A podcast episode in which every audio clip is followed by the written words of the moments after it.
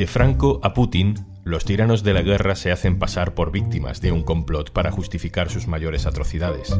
De 1937 a 2022, de España a Ucrania, de la herencia de Vox a la propaganda rusa. Hoy en un tema al día, lo que dijeron de Guernica, lo que dicen de Bucha. Un tema al día, con Juan Luis Sánchez, el podcast de eldiario.es. Una cosa antes de empezar. Oxfam Intermón necesita tu ayuda para Ucrania. Hay que garantizar que las personas que huyen del conflicto encuentran un refugio seguro. Entra en oxfamintermon.org. El presidente ucraniano, en su discurso ante el Congreso en España, ha comparado lo que vive su país, lo que hemos visto, por ejemplo, en Bucha, con el bombardeo de Guernica.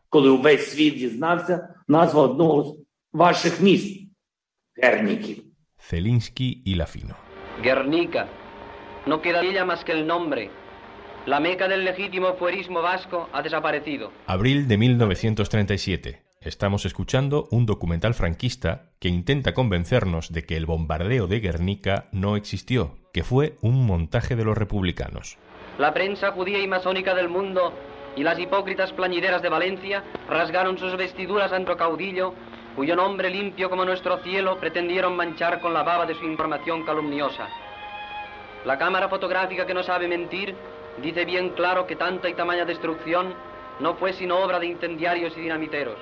El documental nos dice, fíjate en esa estructura de hierro, si ese edificio hubiera sido bombardeado no seguiría en pie, así que no fue un bombardeo sino un incendio.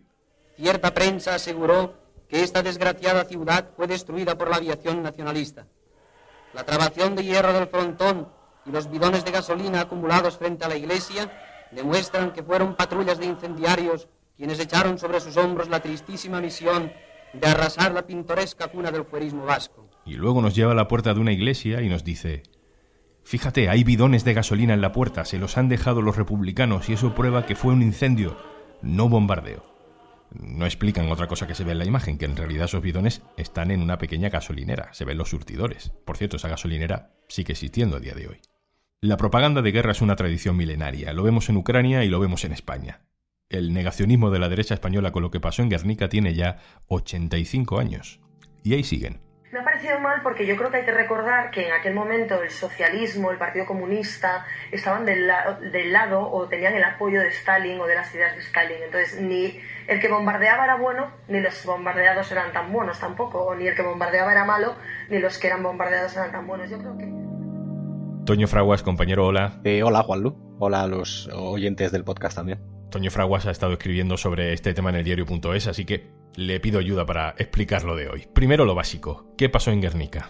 Lo que pasó fue un bombardeo, un bombardeo que no era el primero en la batalla del norte durante la guerra civil, no era el primero que se efectuaba, por ejemplo, en Durango, o hubo batalla en Eibar, hubo batalla en Irún. En Guernica, sin embargo, fue el primer ejemplo de guerra total, un bombardeo de la Legión Cóndor nazi y de la aviación legionaria italiana coordinado en auxilio del general golpista Francisco Franco. En total intervinieron 31 bombarderos y 26 cazas. Imaginemos 31 bombarderos y 26 cazas para un pueblo. ¿eh?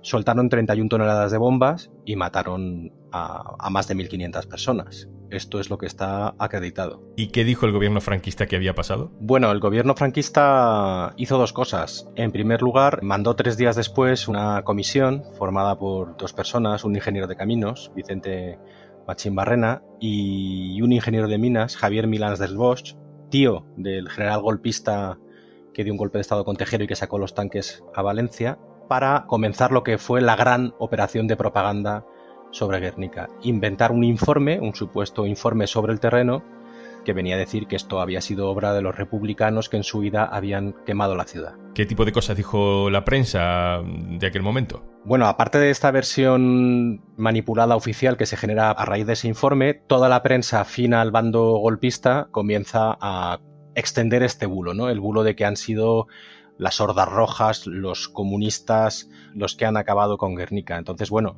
podemos leer algunos titulares de la época. Decían, por ejemplo, no hubo bombardeo de Guernica y sí destrucción por parte de los rojos. Otra cosa clásica era el acusar al Lendakari Aguirre de haber sido él el que había incendiado Guernica y luego achacar a las tropas nacionales tan infame acción decía otro texto.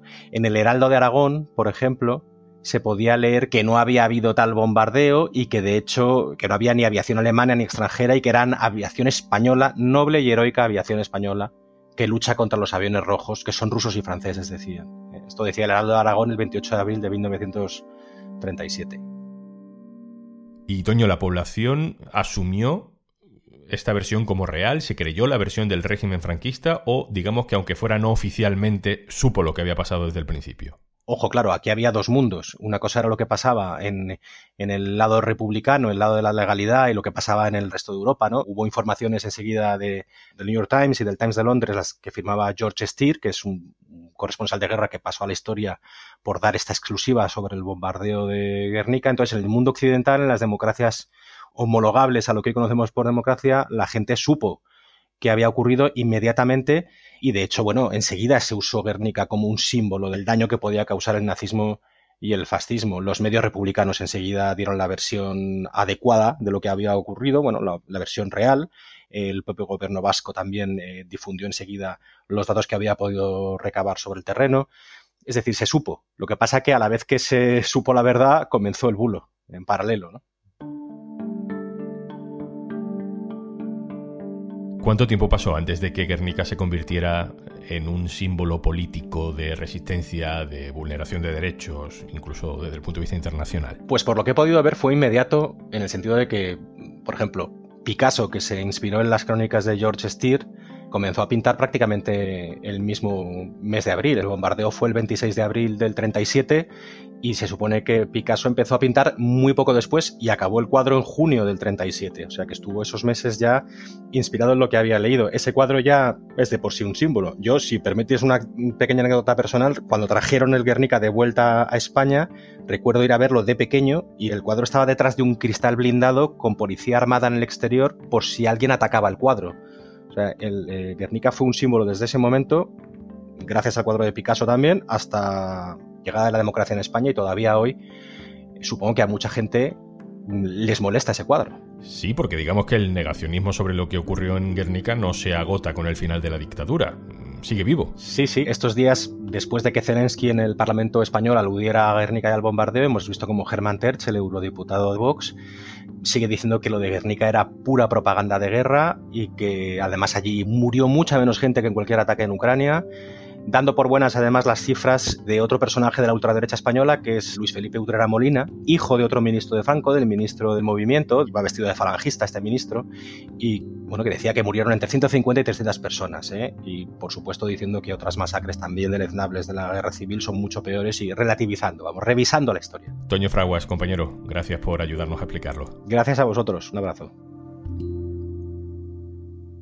La derecha española ha negado Guernica y ha negado, por ejemplo, otro episodio de la guerra civil también ha callado durante décadas. La desbandá es una masacre que tuvo lugar en la carretera entre Málaga y Almería, también en 1937.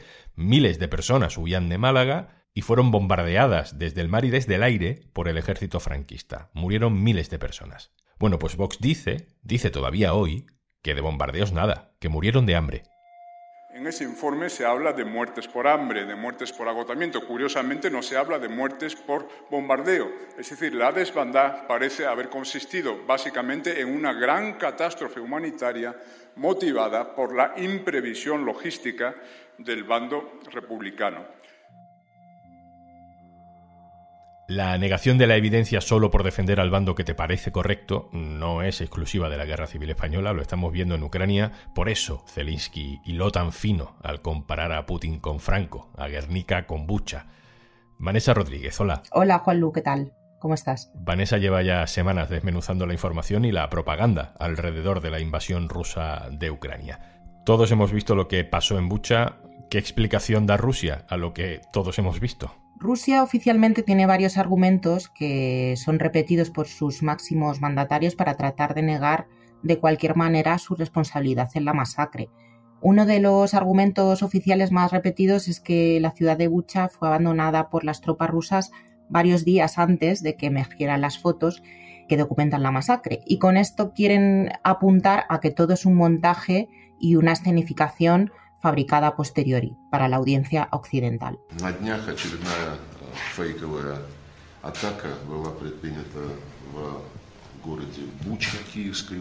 Este argumento es el que estamos escuchando ahora en palabras del ministro de Exteriores ruso, Sergei Lavrov, y es uno de sus principales eh, argumentos que ellos repiten hasta la saciedad, ¿no?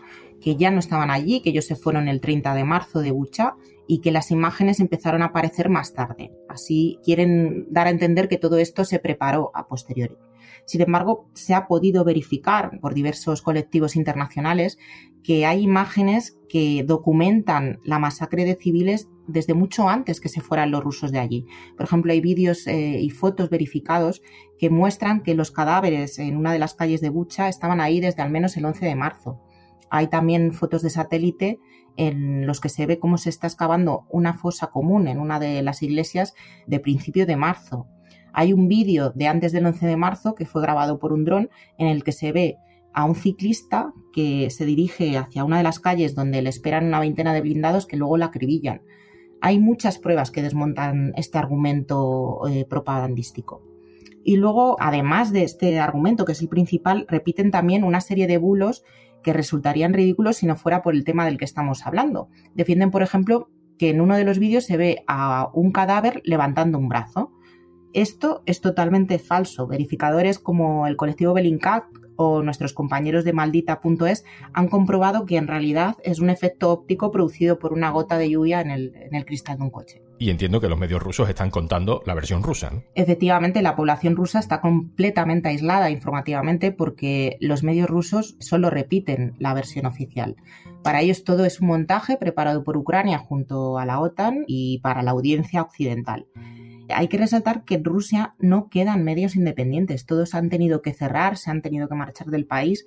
¿Por qué? Porque eh, se ha aprobado recientemente una ley a la que llaman ley de noticias falsas, se llama así en Rusia, que prevé multas y penas que pueden llegar hasta los 15 años de cárcel si consideran que se está difundiendo información falsa relacionada con la guerra.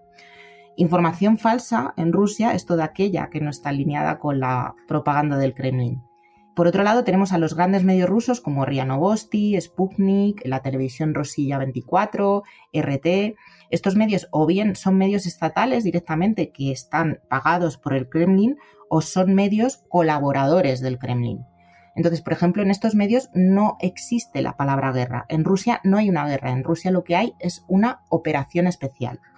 Y todo el que se salga de este carril, pues se enfrenta, como decíamos, a multas o penas de prisión. Vanessa Rodríguez, muchas gracias por estar con nosotros. Gracias a ti, Juanlu. Un abrazo. Y antes de marcharnos... Si te gusta profundizar en la información, en Podimo te ofrecemos podcasts como Las dos muertes de Javier Ardines, Gal, el Triángulo, En la jaula de oro o A hostias con la realidad, para ir más allá de titulares y datos sin alma. Consigues 60 días de prueba gratis en podimo.es barra al día y descubre estos y otros 3.000 podcasts y miles de audiolibros más. Esto es Un Tema al Día, el podcast del diario.es. También puedes suscribirte a nuestra newsletter. Vas a encontrar el enlace en la descripción del episodio. Este podcast lo producen Carmen Ibáñez y Zascun Pérez. El montaje es de Pedro Godoy. Yo soy Juan Luis Sánchez. Mañana, otro tema.